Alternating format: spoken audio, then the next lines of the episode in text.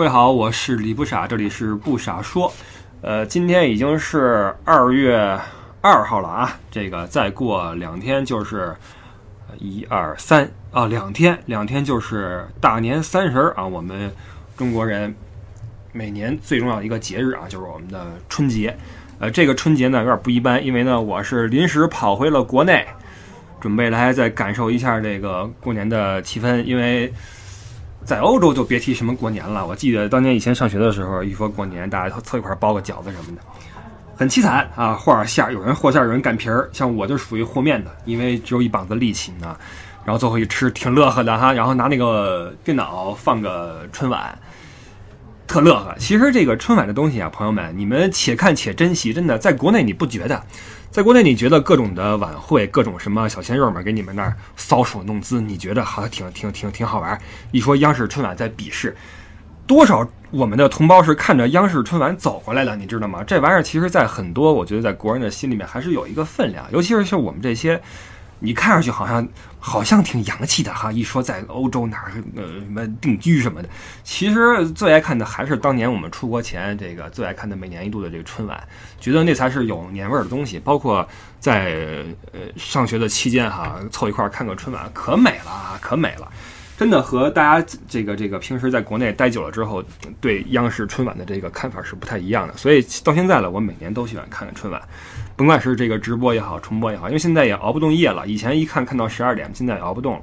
这次回来呢，这个这个过个年啊，但是呢，这次不在北京，因为北京已经没什么年味儿了。说实话，又禁放。说禁放，我说一点啊，就是这很多人说这个禁放不是呃燃燃放烟花爆竹是个陋习，应该什么这那的，什么污染空气什么的。我觉得这话特别的没意思，特别没意思。我当年看这话之后，我心里面一股火起，因为。喝可乐算不算陋习呢？喝可乐有什么好处吗？抽烟算不算陋习呢？有什么好处吗？但是你会不会因为喝可乐或者抽烟带给你这点愉悦感而坚持这个陋习呢？你会不会呢？多少人在坚持喝可乐，多少人在坚持抽烟，包括多少种坏习惯，没有一一丁点儿好处的坏习惯，依旧被你们坚持的。你就你就因为这个燃放烟花爆竹会造成空气所谓空气污染，你说什么是陋习应该取缔？我觉得特别没劲，特别没劲。你要是说大家控制一下什么的，这个咱合理。你别抨击，我觉得有意思吗？你这道德的制高点有那么好上吗，朋友们？我觉得特没劲啊。所以这次也不在北京，这个这个这个跑到别处来，然后这个前两天啊找了块野地放炮仗，我往群里边发了啊，一支穿云箭，千军万马来相见啊，放了会儿窜天猴什么的，找了会儿这个儿时的快乐，可高兴了。那时候放小鞭的时候可高兴了。这个过年嘛，图的就是一个乐呵哈。然后这个再过两天就是除夕，到时候呢，我看看是不是拍一个小视频给各位群里面的朋友们啊拜个年。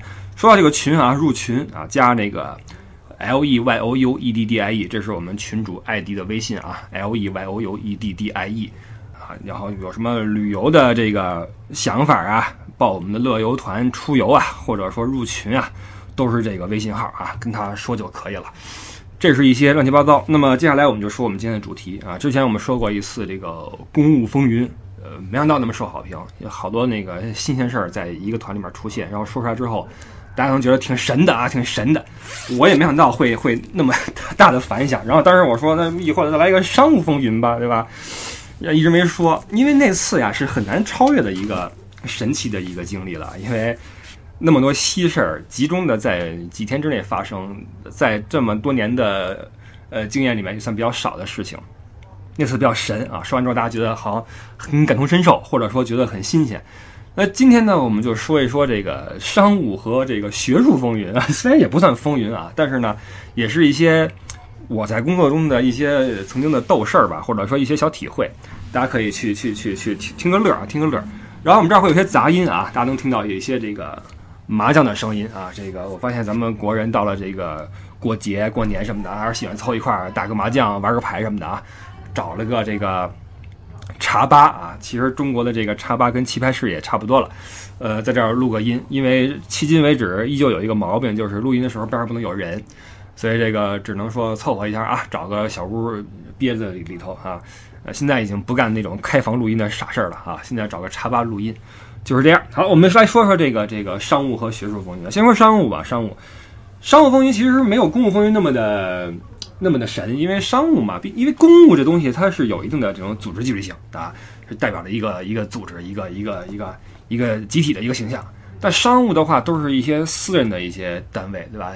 一个或若干或者一群老板一起来出行。那么商务出行的话，主要一个形式是这个展会啊，来一些商务展会。你比如说这个，呃，德国的一些展啊，意大利一些展啊，因为我去过的有什么米兰那块儿有一个什么摩托车展啊，然后那个。呃，什么法兰克福的书展呀？当然，书展好像跟商务不太沾边儿啊。其实也是一些书商，其实也也是商务。呃，包括一些什么灯光展呐，什么科隆、杜塞尔多夫那边什么乱七八糟啊，各种的展会啊，很大展会。那么这种展会的话，就会有一些这种国内的一些协会啊，一些这种呃行业协会组织一群行业内的一些老板出来来考察。那你如果生意做得一般的话，你也不会出来跑展会，对吧？都是一些。混得还不错的啊，比较有发展的一些老板凑成一个车啊，凑成一个车，然后一起出游，在欧洲这个看展是一，其次呢旅个游啊，就是放松一下啊，因为你你不能出来之后光看展，然后就回去了，干嘛来了对吧？既然都出来一趟，所以这个这些行业协会就跟旅行公司在合作，然后把这些老板整出来一起来带一圈，然后最终的这个行程的呃实施展现，包括一些具体的细节的操作啊什么的。都是由我们这帮人来搞定啊，我们这帮所谓导游来搞定。其实导游这事儿，它也分很多种导游啊，或者说它有很多种角色。大家脑海中的最普遍的角色就是一个旅行的一个顾问啊，一个旅行的一个讲解员啊。今天带你去这儿，明天带你去哪儿，讲历史、讲景点。其实这些东西啊，是最最基本的玩意儿啊。这是你作为一个导游，这是最基本的玩意儿。其实这个。往深了说的话，你要针对不同的客户有不同的表现啊，这是你作为一个导游的多面手的一个基本的素质。那么你在带一些商务团的时候呢，你想想吧，来的都是什么人？来的都是在国内坐自己小车有自己司机的说一不二的人，边上都是秘书，二十多个、三十多个，甚至四十个这样的人凑一起，谁服谁呀？当然，有些人在自己的那个行业里面，大家都是兄弟哈，或者要么是朋友，要么是兄弟，要么是对手啊。但是面儿都过得去，凑在一辆车里面，都有自己的诉求。那平时我吃这个，你吃那个，都有自己的想法的人，对吧？你估到一块儿去，成天吃那几菜一汤，你说能这么把人家给糊弄了吗？糊弄不了，都有自己的想法。那这个时候，商务团或者说这种展会团，核心是什么？其实是你要满足大家不同的这种小需求。那最基本的是，比如说，哎，导游，我这电话卡怎么用不了？你来帮我看看吧。哇，现在市面上这么多种电话卡，这么多种什么海外的上网的方式，你说我们都认识吗？我们不认识。说真的，我们都是本地的电话卡包月那种的啊，就是等等于是那种什么德国的什么神州行什么的。我们对国内那些什么出来之后的什么流量包什么不懂，不懂你得硬着头皮给人看。人家说了，说我人家国内。不连 WiFi，对吧？人老板跟国内不玩都有秘书去搞，我们就出来之后，我们就是秘书，我们是四十个人的秘书，你知道吗？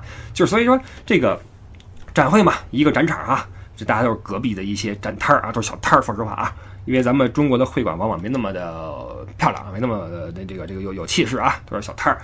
你就挨摊儿走吧，挨摊儿走。这个这个，您有什么问题啊？我帮您解决上网问题。剩下那边，哎，我这次出来要买个什么东西，你帮我看一下，还是那个谁托我带一个这个，这是什么东西啊？你不懂也得懂啊，你得知道，你得给人讲一遍这怎么好什么的，然后包括怎么带，是邮寄呀，是买呀，怎么退税啊，就全是这玩意儿。包括哎，我们摊儿这少一插头啊，怎么怎么着啊？从布展到这个参展，到撤展，到之后的旅游，什么衣食住行，全是导游一个人去弄。这个比旅游，我觉得有时候要更复杂一些。说实话，旅游的话，你每天讲好了啊，你车上给人聊服了啊，聊睡了。下来之后照个相，吃个团餐，完事儿，对吧？你给多少钱，我办多少事儿，对吧？你你你你自己报个什么八八八八六六六六，咱们以前说过啊。你你这团出来之后，那你指望我有什么好服务吗？对不起，不可能啊，不能够，我得对得起我这工资，好吧？我对得起我这钱。那商务团的话，这么多老板，你不可能说你给人家按照那什么旅游团标准给人撂那块儿，那不行，对吧？人家是有要求的，而且国内行业协会有自己的标准。呃，旅行社有自己的标准，你你作为我们作为导游的话，我们得满足各方面的需求，这是一个一个需要去做的一个一个事儿。所以说，在展会上，你能看到很多导游在忙里忙外啊，在在发盒饭啊。这我以前好像说过哈，这个展会发盒饭是一挺神的一个事儿。就是我以前吐过这个槽，虽然这个槽可能这个槽点大家不太容易能改道啊，就是说这个我们国人呀，在饮食这方面的需求实在是太过于的有自己的想法了啊，有自己的想法了。就是你像不论是日本人、韩国人，都是亚洲人啊，你出来之后都会觉得我们这个吃个什么寿司，吃点什么简餐三明治能够接受啊，喝个橙汁什么能接受。但是我们国人的话，一定要吃盒饭，我们有份儿饭。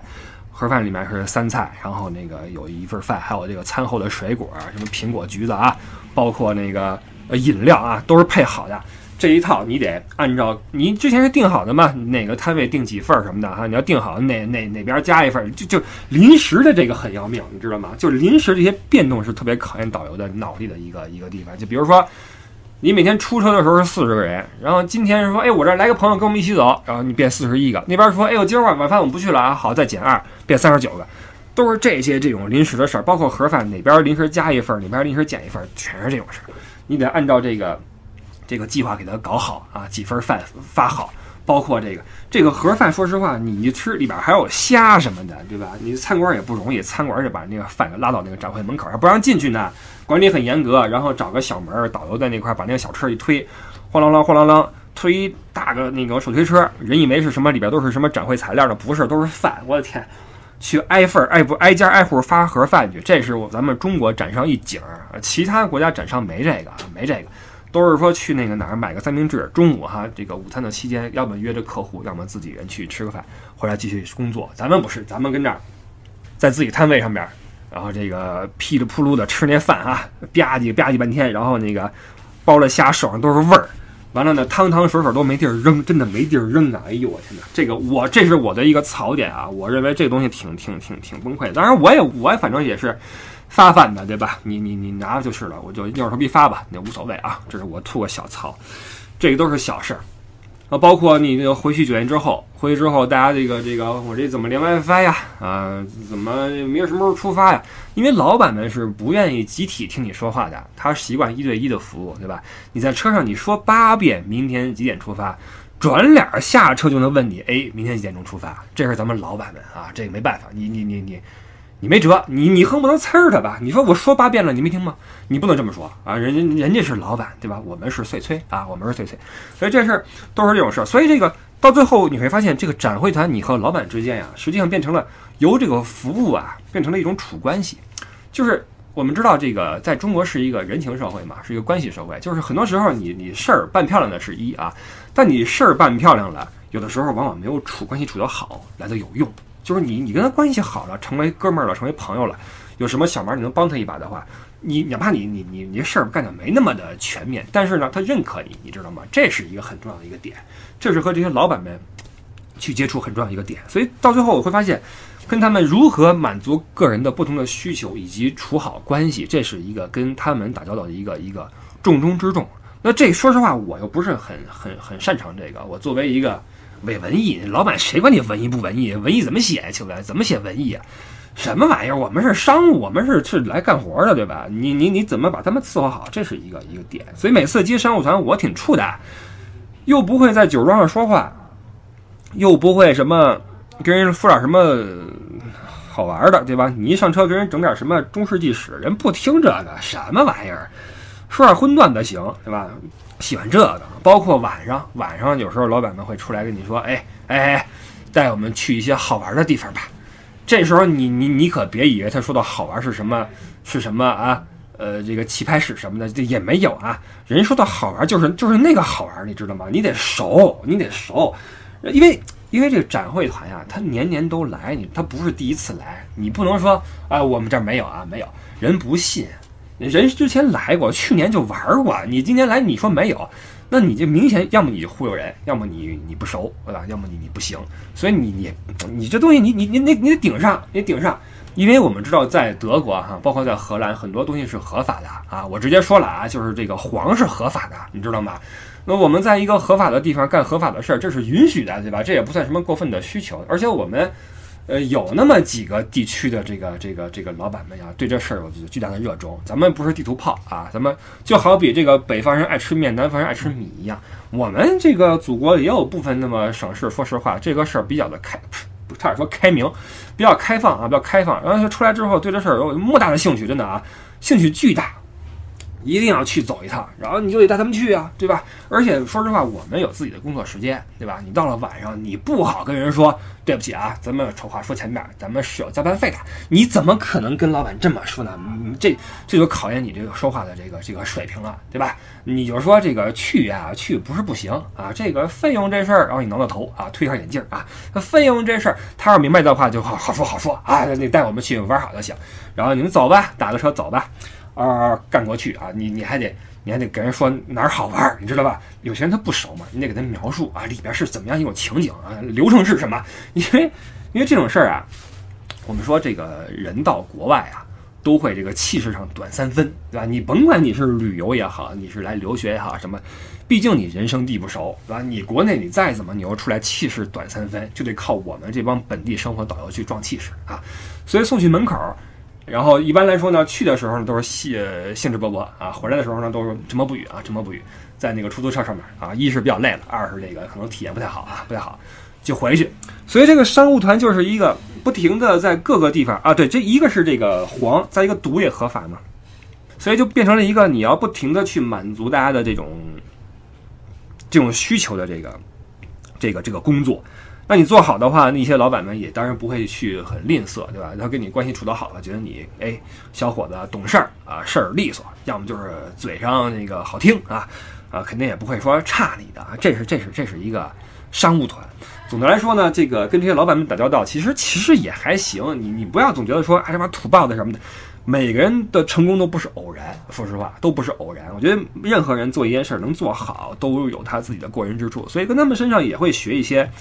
有用的东西啊，这是我的一点一点体会。那这么多年展会下来，比如说每某年的每一年的几个月，这个固定的展会都是要你要去去去去带啊。很多时候你都是见了两两三次老板了啊，两三年都都都来都熟了。说实话，就跟朋友差不多了啊。没事儿，平时跟你说，哎，帮我那个看一个包什么的，你也得帮着看，对吧？你也不能说这事儿跟我不没关系啊，我不管。所以这这个展会团最后就成了一些朋友，一些这个处关系的朋友啊，他们在。呃，在南方啊，开个厂子什么的，我们在这儿做个接待，这这这这是一个商务的活动之一啊，就是处关系。那另外一种商务团是什么呢？是一些这种商务考察的团队，包括这种交流团队。你比如说，这时候就就严肃了啊，你比如说接待过的什么呃汽车公司，我们知道德国产车产的比较多啊，什么奔驰也好，大众也好，这些中国的这些奔驰什么呃中国什么什么。某总部啊，什么大众的北京某分部啊，来德国什么斯图加特呀、沃尔夫斯堡呀，这总部来这个，你说汇报也好，你说什么年会也好啊，经历过这种事儿。啊，这种团也接待过，这也是商务团，但是这种团就完全没人跟你处关系了，那里边的人都是穿着西服嘎嘣嘎嘣的啊。绝对不会正眼看你，你就是个导游，就是导游啊！他也不会说晚上出来说带我去个好玩的地方，他也不会出来，就是很严肃，他们也很紧张啊！出来这边干活什么的，然后包括他们的那个协会的那个负责人，包括什么国内的组团社的那些领队什么的，也很紧张，跟我们这地接长不停的接洽呀，从这个。开始前恨不得一个月就拉出一张单子，然后某日的几点到几点干什么，真的是精确到几小时几分啊！十五分钟的会晤照相，然后什么一小时二十五分钟的什么呃这个演讲，然后之后三小时的开会，然后午餐在哪儿吃，晚上很详细的一个单子列出来，然后执行起来说实话挺麻烦的，因为。说实话，我还要再重申一遍啊，旅旅行团的导游是最舒服的，因为都是你一个人在定规矩，就几点钟几点钟都是你说了算。但是我们这真的，我们是完全就不是人，你知道吗？我们不是人。你要说带一展会还都是哥们儿啊，都是老板们，老板们最后都是哥们儿啊。当然也有不哥们儿的时候啊。我给我举个例子啊，比如说这个，有时候老板们不满意了，这我我说半天都是满意的啊，不满意了怎么办？哇塞，就得炸！我赶上啊，不是不是我，张将军啊。张张将军赶上过一次，听过咱们节目的知道张将军啊，这个老板们对这个行程不满。张将军说：“这事儿，这对不起啊，这个我我我是办事儿的，对吧？这行程不是我排的啊，这是怎么怎么着怎么着。”然后一会儿国内那个领队来了，领队上车，刚一上车，老板们炸了啊，拍案而起，说：“知道吗你？这个我们这儿一个原话啊，原话，我们这儿每一个人的身价都比你高五倍不止，十倍不止。我们的时间就是时间，你你的时间不是时间，你你你你你算老几啊？这是原话啊，这是原话，跳起来骂，你知道吗？就跟车上骂，领队就就无语啊，就你不能回骂，对吧？这些老板们就凶起来也很挺厉害的，对吧？因为我们我说了哈，都是国内那都都是都是独当一面的，对吧？人大大生意做着，看这些服务人员，他他他要是心里边不爽了，没什么好气儿，这是事儿没办好。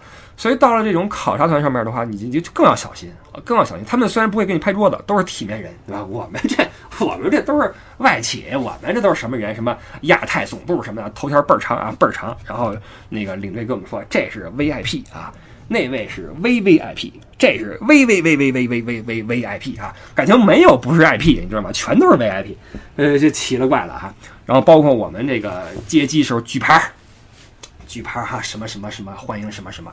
牌要要要跟地面垂直啊！你不能说你往肩上一扛啊！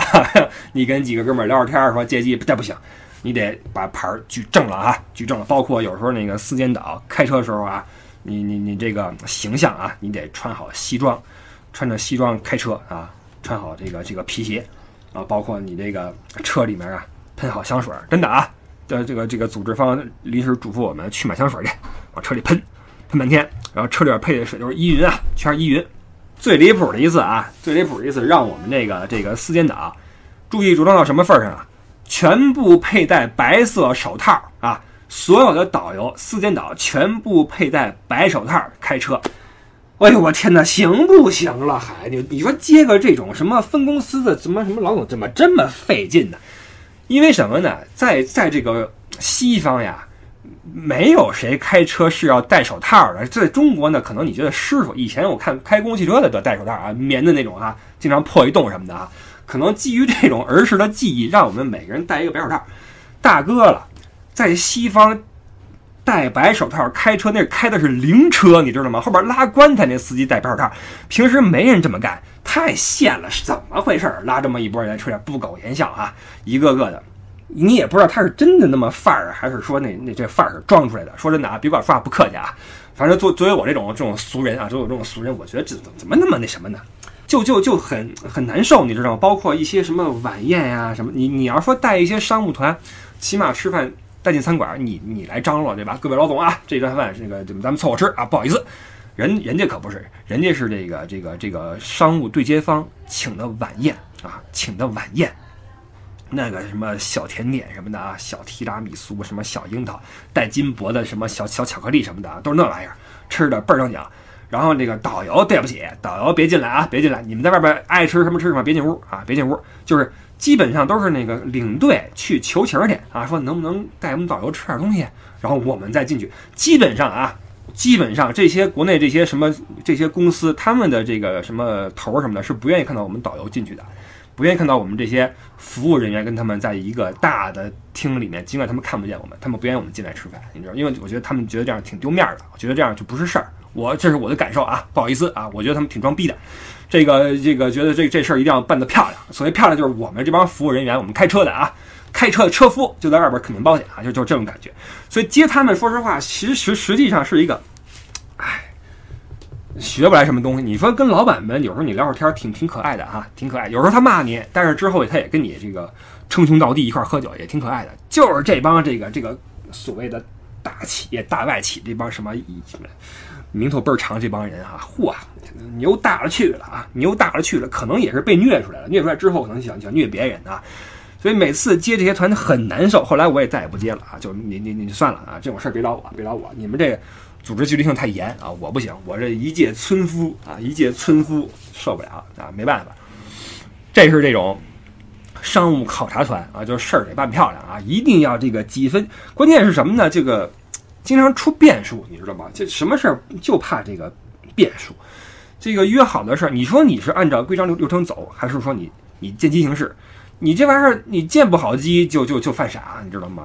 我就不说什么具体的事例了啊，大家都知道这种情况。就好比你去陪一些领导什么办事儿，有时候你觉得这事儿可能你觉得我机灵，对吧？我这事儿我应该按照我理解去去处理一下。结果好完了，你那弄巧成拙，对吧？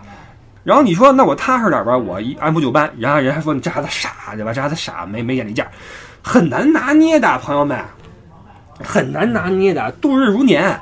一般这种团时间不长，也就五六天，他们也不旅游，说实话，就出来来来述个职什么的啊，那你们什么弄个晚会什么的哈。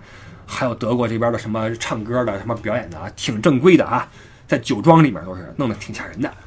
完了就度日如年，真的很难受。那帮人看见永远没有笑脸，你放心，永远没有笑脸。我发现这个真的，这商务人士真的是怎么那么忙，怎么那么压抑呢？你带这些商务团啊，住的酒店都是一些什么五星啊，都是五星。你会发现，你去旅游的时候住一些什么三星酒店，住一些什么旅游区的一些小别墅什么的，那里边的住户什么的哈，你别管认识不认识，见见你面会点个头，会说声你好什么的，进进电梯什么的会会会会打个招呼。但是这些这些什么五星酒店，你进电梯什么的没人理你，根本没人理你。啊，怎么这么严肃呢？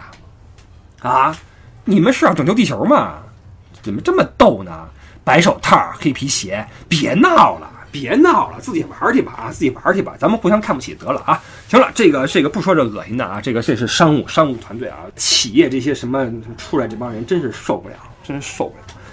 这个这个多了不说了啊，多了不说了。完了，这是这个商务啊，商务没什么逗事儿哈，因为我最近也没接什么商务团。对，最近也没接什么商务团，然后有的逗事儿都是一些太荤的那种事儿，我也不好意思在这儿说。有机会私下里边说啊，特荤的事儿有，挺逗的啊，因为 很多这种闹笑话的事儿挺多的啊。实际上，我之前说过一次土豪大哥出来旅游，那那就有点商务团的意思啊。出来其实是去展会，几个几个土豪出来来玩，也算是商务吧，对吧？那么这个这个根据规模的不同，呃，组织方的不同，去的地点不同，有不同的这种表现啊。最近没怎么接，所以没那么多具体的事儿来讲。下面说说这个学术学术团。这个学术团也分两种啊，一种是这种培训团，所谓培训就是这个一波人出来来学习，来学一些这种，比如说某个机械吧，某个机械的什么操纵的流程，或者说某个这种企业的运作的这种技巧什么的啊。一般这种团都会拉到一个地儿去，拉到一个山里面去。我们知道德国这边的很多企业都都是在山里面啊。这个企业，因为它这个德国嘛，这个。它的这个这个这个，我们说城镇化啊，第一就是它的这种分布不是很的，很很很怎么说，很集中啊，不是很集中。你比如说鲁尔区都是重工啊，但是你要说其他的一些家族企业啊，什么电器啊、模具啊、玻璃制造啊，散布在全国各个那些村子里、寨子里啊，那些地方有些厂子很强悍，那些厂子啊，名不见经传，但是你去之后发现它厂子运作极其的严整。呃，那个各种的规章制度很很规范，你这些东西你不去一趟你是感觉不到的。就是从地上的线，包括人走路的时候对这个标识的这种遵从，包括对时间的这种这种这种啊，就是守时，包括这种呃操作流程里边的这种这种严谨啊，这真的是我因为这种地方我去太多了，有德国厂子去太多了，感受的非常的清楚啊。以后大家有机会的话，其实可以感受一把这种。然后这个这个这个拉去一些荒郊野岭啊，去去培训去，一待待个仨礼拜啊，挺苦的，天天上课，上午半天课，下午几节课，然后自由活动。你能哪儿活动去？说实话，人山里边是吧？你也就是逛个超市，去个商场，商场里边都是那些过时的那些什么拖鞋、什么毛衣什么的，极其的难看，也没什么好逛的。这种它就很枯燥。然后导游是干嘛的呢？你又不去景点儿，你说导游干嘛？就就砍砍砍砍闲篇儿是吧？天天砍，因为你不能让这个气氛太过冷场，对吧？你就砍吧。你就说那个前一阵儿啊，德国这边，比如说对于孩子，然后怎么找的？然后这个丹麦那边同性恋结婚什么时候开始的？然后加拿大那边大麻合法了，这边合不合法？反正就是这些这些周边的东西，你就聊吧。因为每天的时间也不长。去的路上，回来的路上，你就讲几个段子，说几个笑话就完了啊，贫嘴两句就就完了。你得让那个气氛热了起来，你不能说我没得说了，那不行啊，那不行。然后还有一个重要的是什么呢？你得翻译，就是说你在这个讲课过程中，他们一般来说自己是不带什么翻译的哈，因为德国人这边说德语的话，这个这个要你你你导游就就是个翻译，一翻翻个仨礼拜，这就需要你有很强的专业知识，一般的人，比如说你是个机械的这个这个这个这个呃。这个交流，你让我去就没戏了，对吧？我又不懂这些机械名词。我记得前一阵儿，前一阵儿我带了一个这种团去一个厂子里面，那个冲压机什么的，问了我一句，说你你问他这是不是什么什么是化反的，还是什么什么什么物什么反的那么那么一个词儿？当时我就傻了，我说这个我你可别问我，我问不出来，都是一些这种物理的、化学的这种。跟机械相关的名词啊，你这这真不是对口的，真干不了这事儿。所以就会有一批这样的这种，比如说工大毕业的一些学生或导游哈，专门去带这种培训团，然后去上课去讲课。说实话，我觉得应该挺有成就感的，因为你你自己学的东西能够学以致用啊。虽然说你只是个翻译对吧，但也也也算学以致用，因为有多少导游那德语根本就不行啊，根本就不行。实话实说啊，所以这个这些导游还是挺挺厉害的，我觉得啊，因为你要是说轻易的来一个导游说接一个这种培训团，我觉得翻个俩礼拜真受不了。因为我们翻个景点儿。翻个景点差不多了哈，这是什么几世哪改一什么房子哈，然后娶这个媳妇儿死了什么的，这事儿你你你你还行。你要是说那真的是那些什么，那受不了啊，那受不了。这是一种，这是一种培训团。另外一种呢，这种呃是一种学术团是什么呢？就是那种学术考察团哈。这个是我前两天刚刚接过的一个团队，挺有意思的。这可以来来来细说一说啊，也不能说太细，太细的话就把人给卖了。这是什么呢？这是国内一个大学。一个顶级大学啊，然后来了这么一个团队来德国。我一看这行程很有意思啊，先到了法兰克福落地，然后去特里尔，然后去乌帕塔尔，然后去的汉诺威采，然后去柏林，然后柏林又到了慕尼黑，慕尼黑又去了趟斯图加特，然后从慕尼黑走的应该是啊，这么一圈德国深度啊。我说这是玩什么地方？怎么特里尔和乌帕塔尔呢？后来一看行程，哦，明白了。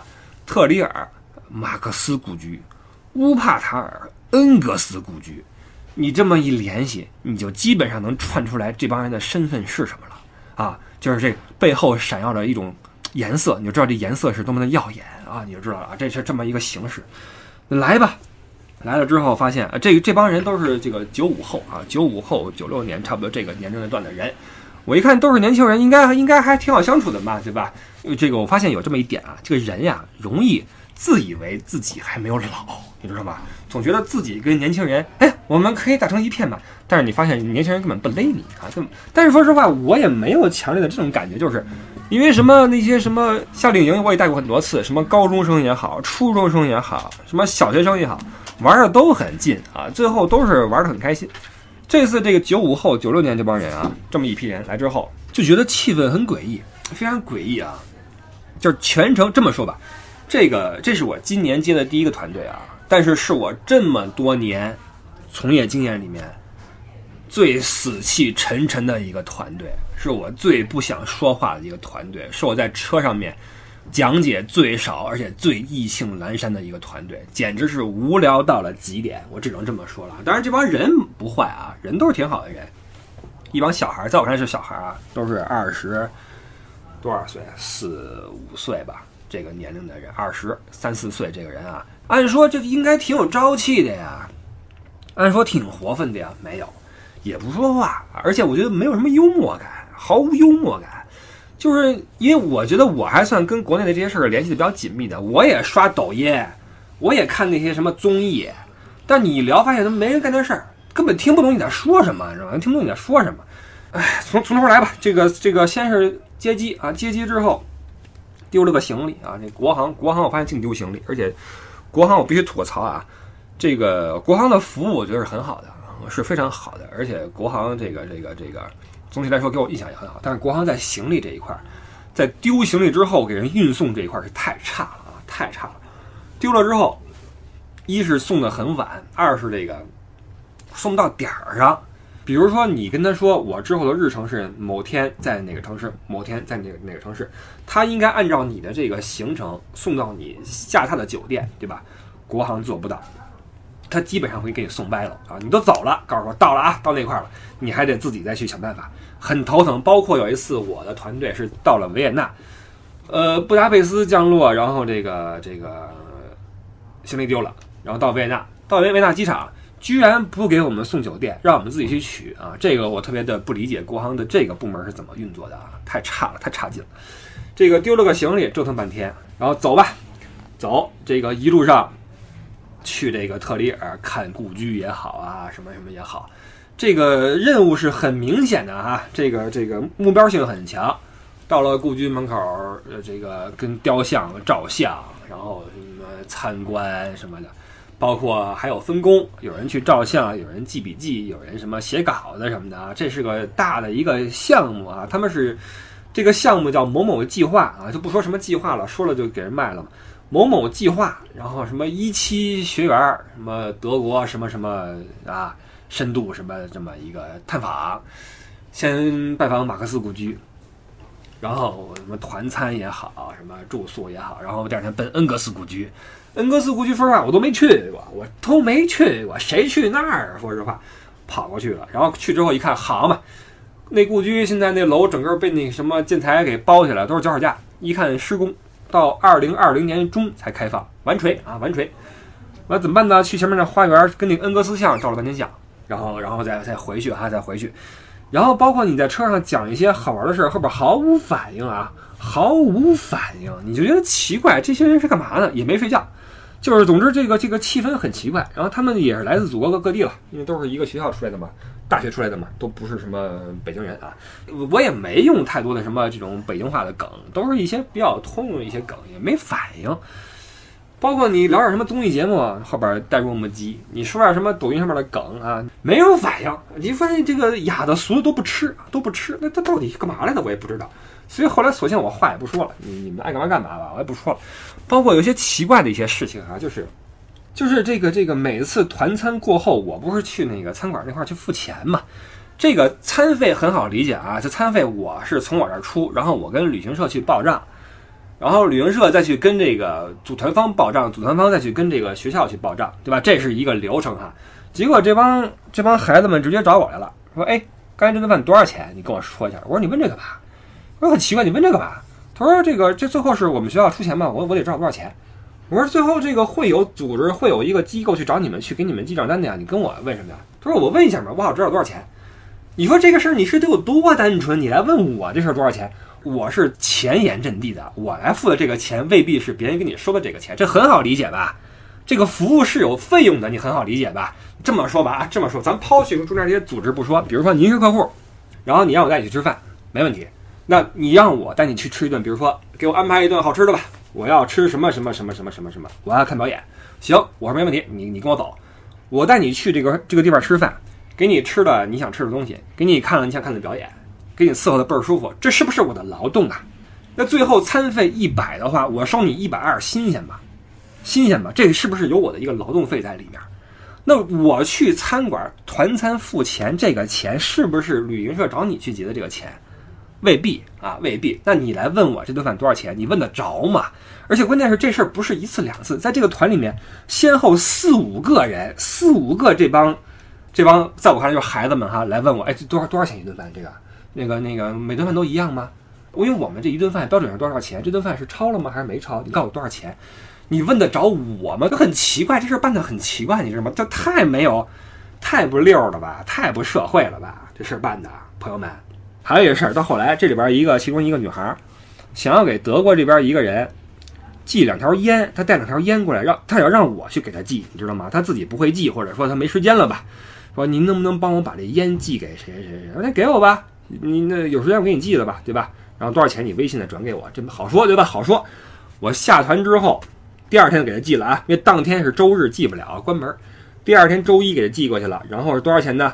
呃，邮费七块四毛九欧元，加一个包装盒两欧元，一共是九块四毛九啊。完了，我这个秉公执法嘛，我看都是都是这帮孩子们，我我就说了啊，我说你看啊，小片九块四毛九欧元，然后汇率我一查啊，谷歌搜索，一欧元七点七人民币啊，就一欧元是七块七。我说那我就给你算吧，对吧？我说九点四九乘以七点七等于七十三点零七三，我把这个截图啊，计算机截图给发过去了。我说你看，你给我这个数就行了。呃，他给我汇钱啊，他给我汇钱。朋友们，这时候你想想啊，如果你托我给你的朋友寄两条烟，你说付我邮费，然后我说邮费出来了啊，这么一乘，七十三点零七三人民币，请付款。朋友们，你会付我多少钱？我觉得这个可能取决于咱们的关系，对吧？如果咱关系没那么熟，但是呢，你就觉得我不错，想感谢我，可能你能你能付我八十八。大天儿你付我一百，对吧？你觉得哎辛苦了啊，这个事儿不容易啊，我谢谢你啊，没问题。或者你说咱没那么熟，你觉得这事儿我作为一个导游帮你也没什么那么大不了的啊，你付我个整儿，你说你付我个七十五啊，也行，因为七十三点零七三，你可以付我七十五，对吧？那那当然还有一种情况，你是付我就就付我七十三点零七，这也不是不行，对吧？但是你想想是什么样的关系，你会付我七十三点零七？然后我告诉你们，这位这位付我多少钱啊？转账了，跟我说谢谢啦，一付款。七十三点零八分啊，零八分，还给我做一个，这也不是四舍五入呀，四舍五入应该是七十三点零七，因为这是七十三点零七三。如果你按照我们学术界啊精确到小数点后两位的话，应该是七三零七，结果付了个七三零八，我不知道这多了一分钱是什么意思，我陷入了很久的沉思啊，我我我这这事儿我思考了十分钟，不是不是还不是一分钱啊，多了七厘啊，多了七厘。你多付我这七厘钱是什么意思？你是感谢我吗？你你你，你作为感谢的话，你这七厘，你这七厘，我不是两条烟，我背着它，我从我从柏林回了家啊，朋友们，我从柏林背去法兰克福，好吧？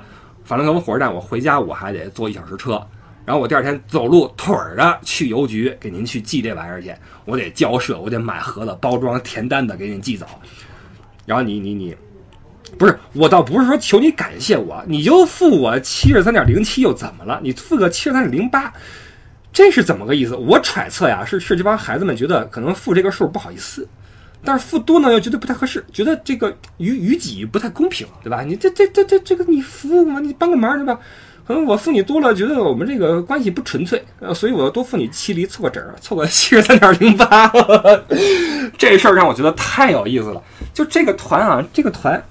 为什么我觉得诡异啊？就诡异在这些小细节上面。问我餐费，跟你有关系吗？朋友又不是你出钱，然后转账转个多七厘钱，前前后后就是这么一种氛围，你知道吗？很奇怪的一种氛围。包括有一天啊，有一天一个孩子过来跟我说：“老姚，我们这个菜里边啊，这个肉有点多，大家反应不太爱吃肉。我我我这个我可以理解啊，因为到这边吃团餐的话，比如说六菜一汤，呃，三荤三素啊，或者两荤四素。”你觉得肉多了有点嗓子有点噎得慌，可以理解。我说那行啊，那这团餐都是统一的呀。我说这东西你们统一意见啊。如果说都一致认为肉多了的话，我跟餐馆说少个肉菜多个素菜没问题，我可以办到啊。结果好孩子给我来一句说，我不是这个意思，我的意思是能不能肉就不要了，呃上几盘海鲜。当时我就不行了，我就不行了。我说你们、你们、你们、你们都知道餐标多少钱了？六菜一汤，你想吃海鲜？您当您这是，怎么这么没有社会经验？这么一帮孩子，让我觉得很奇怪。就是你说是，包括这个，这不是我一个人的感觉啊。包括这个团是怎么着？他们从柏林是飞到慕尼黑去，我就没有飞，后边有另外一段导游去跟，因为省个机票钱嘛。慕尼黑上个当地导游，然后过了半天给我来一消息，说哥们儿，跟你问个事儿。这帮人什么来路呀？我说怎么了？我说怎么这么奇怪啊？这帮人感觉那么气氛不不对劲儿。我说我说我也我也发现了，就不知道为什么就就就感觉就不能说太难听这话啊，就觉得这个这个无法交流啊，逗也逗不乐，讲也讲不明白，然后说什么话也没反应。但是呢，很听话啊，素质很高，因为毕竟是是是我们首席学府出来的这些这些高材生，呃，形象、谈吐、气质、外语能力非常好啊，非常好。咱不能苛求人家，对吧？你不能说，呃，你你吐槽人土豪那个那什么吐痰，然后那个歪嘴，然后你说这帮人没没社会经验，咱不能这么这么比啊！你不能拿别人好去比比比这帮人不好的。但是这也太不溜了吧，太奇怪了吧！所以这个团一共是五天半的时间吧，极其的郁闷。那车上面干着，因为这个团它设计的路线极其的极其的。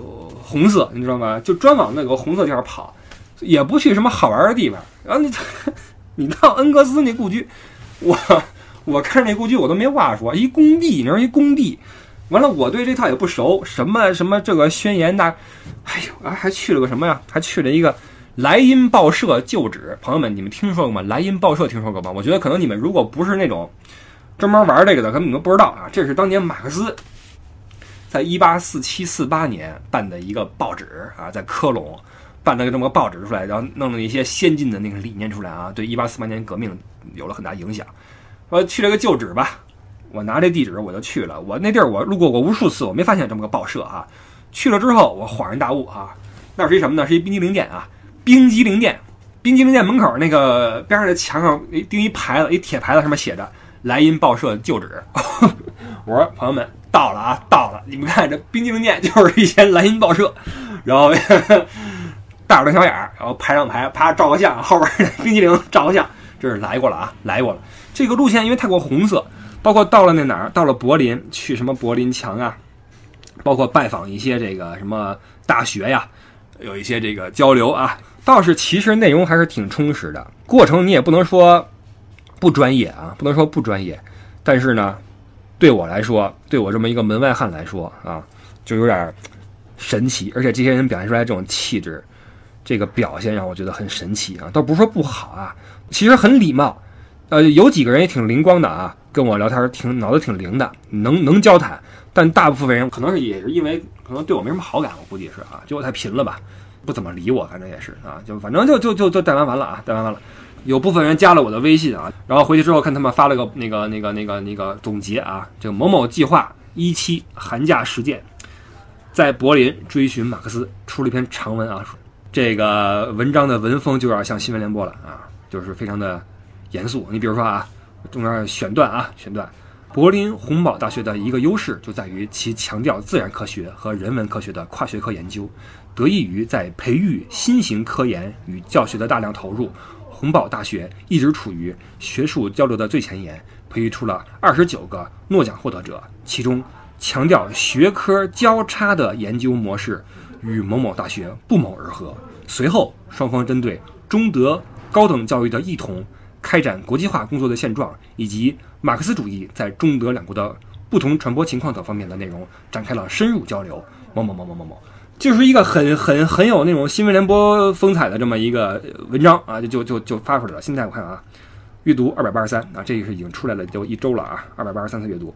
这是我刚刚结束一个团，在带这个团的期间，我就决定一定要录一期节目，来来来说说这个感受。我倒不是吐槽，不是吐槽啊，真的，这些人其实你要说行为举止很得体，非常得体，其中有那么个别人跟我也处的不错啊。小小小笑话说着，小天聊着，但大部分人死气沉沉，让我觉得这个不像是一个我国的顶级学府出来的这些优秀学子的样子。当然了，可能只是在在我这儿觉得比较无聊，或者说这个整个这个这个计划他们出来的就就是就是来完成任务的啊，或者说比较比较严肃，比较严肃。总之吧，这是我这一次这个这个团的一个感觉。那借由这一次的感觉，附带上之前一些商务活动吧，然后有了这么一些感想。这个是我们这一次的。这期节目的一个内容，好吧，就说出来也没那么多好玩的事儿，也不可能超越什么公务风云那一期啊。但是呢，说出来大家来乐呵乐呵，来玩一玩。那么很快就要过年了，最后呢，也给大家拜个年啊。这个辞旧迎新，又是新的一年，呃，离开了狗年来到猪年。那么说点俗的吧，希望各位诸事大吉，呃，新年有个新气象。总之，呃，心想事成吧。好吧，感谢各位一直以来对不傻说的支持。那么在新的一年，在猪年里面。肯定还是会继续努力去带来更多的有音料的内容给各位。呃，感谢各位在这几个月里面，呃，对这个水的节目的这种忍耐，好吧？我们之后希望有更多的好的作品来带给各位。OK，这里是不傻说，我是李不傻，各位春节快乐，新春愉快，阖家团圆，感谢感谢，拜拜，新年好，拜拜拜拜。